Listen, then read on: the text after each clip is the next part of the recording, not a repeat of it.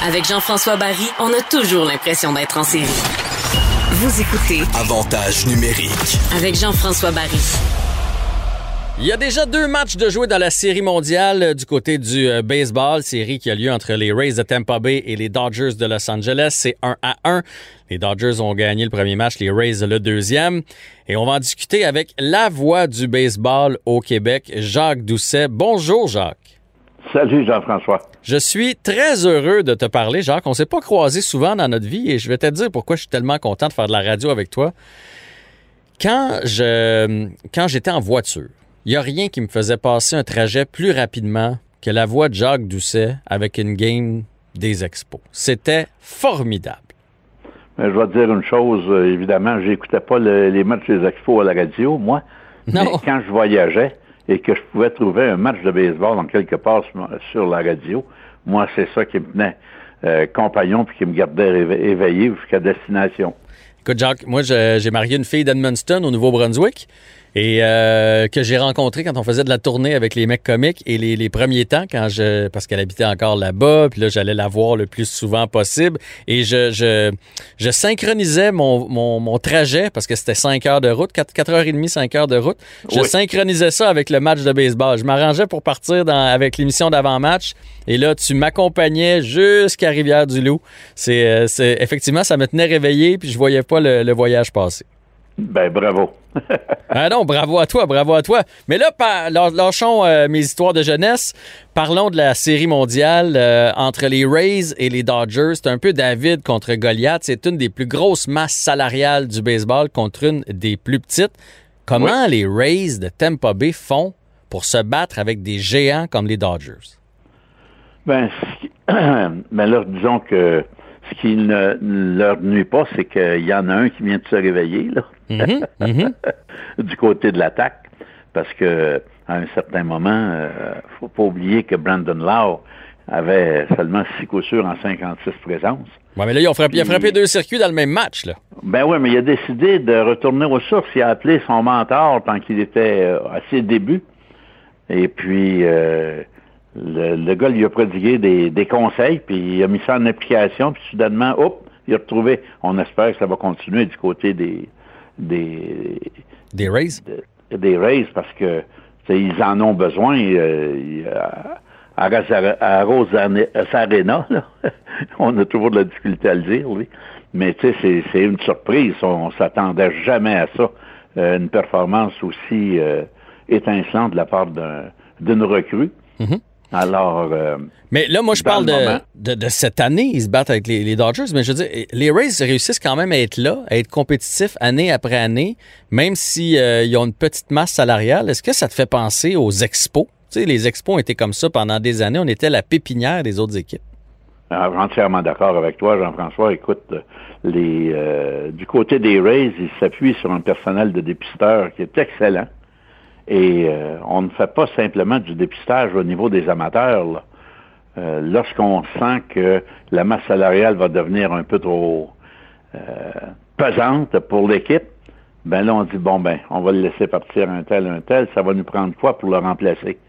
Alors, on, on, on délègue les, les dépisteurs un peu partout à travers le baseball mineur et majeur, puis on regarde des gars qui sont peut-être assis sur le banc et qui ne produisent pas, mais qui ont un passé euh, assez éloquent, mais qui ne peuvent pas déloger les gars qui sont en place.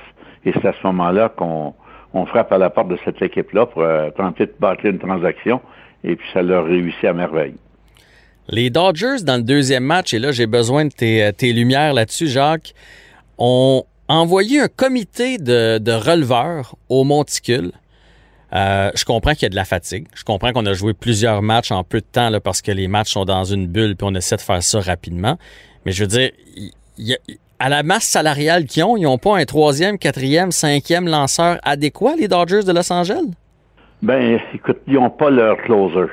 Vraiment, Jansen, là, euh, OK, il a très bien lancé dans le premier match, mais euh, si on regarde, euh, euh, disons, les, le dernier, les deux derniers mois de la saison, et euh, Jansen euh, n'a plus la touche magique. Il s'en va pas au monticule, puis c'est un, deux, trois, puis c'est fini, là. On ferme les livres. Alors, on a besoin d'un comité de releveurs, puis je pense qu'il s'inspire un peu de la façon dont les Rays euh, agencent leur personnel de releveurs. ils n'ont pas simplement un gars pour finir les, les matchs et mettre la touche finale. Hmm.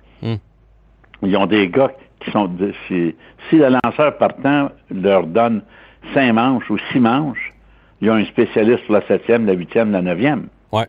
C'est pas toujours les mêmes, c'est pas toujours les mêmes gars. Alors, tu sais, c'est un, c'est un, un, équilibre qui fait l'envie de beaucoup d'autres équipes. Je pense que les, les Yankees auraient bien aimé avoir ce genre d'équilibre-là en, en fin de match, à partir de la cinquième, sixième manche, parce que souvent, leurs lanceurs partant aux, aux Yankees, là, euh, à part d'un ou deux, là, on ne dépassait pas la quatrième ou la cinquième manche. Alors, on avait besoin d'un surplus de releveurs et pour la troupe des Yankees, eh bien, ils ne les avaient pas. Ouais, mais là, c'est ce qui arrive. Les gars lancent de plus en plus fort. On va chercher des gars qui sont puissants euh, quand on les repêche, qui ont des balles rapides euh, explosives, mais souvent, ça vient avec une durée qui est un peu moins longue. C'est pas tous les lanceurs qui sont capables de lancer euh, des balles à 100 000 à l'heure et de durer 7-8 manches. C'est, probablement une tendance, d'ailleurs, qu'on va voir dans les prochaines années. Puis ça m'amène à la question, parce que là, de ce temps-là, c'est, c'est du drôle de baseball. C'est pas le baseball que moi j'ai connu quand j'étais jeune. C'est on lance des prises, des retraits au bâton ou on frappe la longue balle. Est-ce que c'est encore du beau baseball à décrire? Tu sais, il n'y a plus de cours et frappe ou presque plus des vols de but, un simple suivi d'un autre simple, puis un bunt, puis le squeeze comme on avait avec Philippe Alou. Est-ce que c'est aussi intéressant? Ben non, on perd, euh, on perd beaucoup de, stratégie dans le baseball d'aujourd'hui. Euh, moi, je trouve ça un peu dommage, mais qu'est-ce que c'est ça qu'il faut, il faut vivre avec les temps? Et dans le moment, c'est ça. Malheureusement, euh, dans la Ligue nationale, on avait beaucoup plus de stratégie et là, euh, surtout cette année avec euh, le calendrier écourté, on a adopté le, frappeur de choix dans les deux libres. Je pense que ça, ça va être, ça va se poursuivre l'année prochaine. Et avec le frappeur de choix, c'est évident qu'on a moins de stratégie, sauf que cette saison, en adoptant le règlement en prolongation, alors qu'on plaçait un coureur au deuxième et qu'il n'y avait aucun retrait, en, début de dixième manche, en début de onzième, à ce moment-là, on avait plus de stratégie. Mhm. Mais dans les neuf premières manches, on n'en a pas beaucoup. Ouais, ouais. Puis des fois, ça peut, ça peut venir long parce que dans le fond, euh, j'allais voir les Jays l'année passée, t'assistes pas à grand-chose. Puis euh, je me souviens dans le match que je suis allé voir, il y a eu 12 coups sûrs, je pense, pour les deux équipes, ce qui est quand même peu là, pour, euh, pour neuf manches de. Et pourtant, il y avait eu quand même beaucoup de points parce que parce qu'il y a eu des longues balles. Mais, mais entre les longues balles, des fois, ça peut être longuiné un peu. Là, je veux savoir, Jacques Doucet prédit une victoire de qui en série mondiale? La série est 1 à 1 au moment où on se parle. J'aimerais bien que les Rays gagnent, mais j'ai mes doutes. parce que les, les, Dodgers ont vraiment une équipe qui est très, très, très euh, redoutable. Euh, il leur manquait, ça me fait penser un peu aux, Yankees des années de George Steinbrenner. il leur manquait vraiment un gros morceau pour espérer aux grands honneurs, puis ils sont allés le chercher, ça a coûté cher avec Mookie Betts. On voit que Betts est tout un joueur de baseball. Dans, dans les séries qui ont précédé la Série mondiale, il a fait gagner son équipe avec sa défensive puis son gant. Mm-hmm. Ses relais précis. Et là, soudainement, là, en Série mondiale, il recommence à frapper. Alors, c'est tout un joueur. Euh, il n'y en a pas beaucoup qui traînent dans, dans le baseball majeur, puis ils coûtent très cher. les, Dodgers, heureusement pour eux, sont en mesure de se payer ce luxe-là. Mais euh, c'est pas tout le monde. Il n'y a pas beaucoup d'équipes qui auraient pu aller chercher Mookie Betts quand les, les Red Sox ont mis sur le marché. Non seulement il fait tout sur le terrain, mais il y a le le talent et la bonne humeur contagieuse hein, sur le banc pour ses ah coéquipiers. Oui, c'est un. Il me fait penser un peu à la cours des Indians de Cleveland, de M. Sourire, qu'on l'appelle. Lui, il s'amuse sur un terrain de baseball. Alors, euh, oui, il prend ça au sérieux parce que c'est un bonhomme qui est toujours un des premiers sur le terrain pour s'entraîner, toujours un des derniers à quitter. Et, mais dans le cas des Rays, ça pourrait se décider ce soir en ce qui me concerne, moi, parce que, tu sais, Jean-François, dans le baseball, dans, dans les séries, les matchs 1, 3, 5 et 7, c'est des matchs, les, les, matchs tournants, ça, les matchs pivots. Mm-hmm.